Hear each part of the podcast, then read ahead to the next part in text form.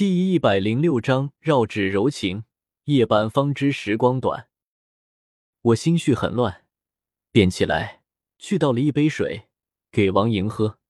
王莹不喝，我一口喝了。看看手机，手机里一条信息也没有。看看新闻，无非是政治会议、各种车祸。王莹说：“还不睡吗？”我说：“睡。”他蔑视的看着我，又痴痴的笑了。我特喜欢他的笑，真的，笑可以化解很多东西，比如尴尬。他真的是那种很会调节气氛的人，阴晴转变很快，没有什么情绪和心眼，十分简单。我实在需要向他学习。我犹豫半天，躺在床上，脱口而出，和他说了我们村的盗墓队的来来往往。一直说到凌晨三点，你可能也有这样的感觉。晚上越是说话聊天，越是清醒睡不着。那天晚上，我们俩都失眠了。王莹看看手机，说：“三点了，睡不着啊。”我说：“不要说话，一会就睡着了。”我转身，屋子里安静了下来。我想，王莹也并没有在意我染指盗墓的事。看来是我小人之心。多虑了，是不是我受传统观念影响太大？从小好好学习，天天向上，除了正规行业，是其他比如盗墓为世界所不容。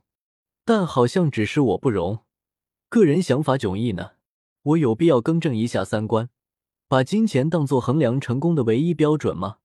道德兼顾就可以了，是不是呀？想了半天，我睡不着。我看着王莹曲线的身材。在薄被子上面也显示的格外清晰。他睡着了，我起来，轻松打开窗户，想看一下繁星。繁星不语，但总能给我思路和勇气。往窗外看去，哪里有什么繁星？只有一堵斑驳的水泥墙竖在眼前，相隔那么近，十分压迫人。我只好去关窗户。王莹却不知道什么时候也起来了，在背后抱住我的腰。这类似于《聊斋》中的情节，他也用的炉火纯青。他就好比是那女妖，他抱住我，我手顿时无缚鸡之力。我说：“亲爱的，你怎么走路一点声音也没有？”王莹说：“不要说话。”他和我从地上抱着抱着就滚到了床上，他伏在我的身上，从头到脚挨着仔细端详，看到我的胸口有一个小痣。他用手轻轻去扣，我说：“我好痒。”他就去舔，舌头卷起又铺开，把我的胸口亲得发凉。他边亲眼睛边看着我的眼睛，他说：“你也要看着我。”我说：“怎么呢？”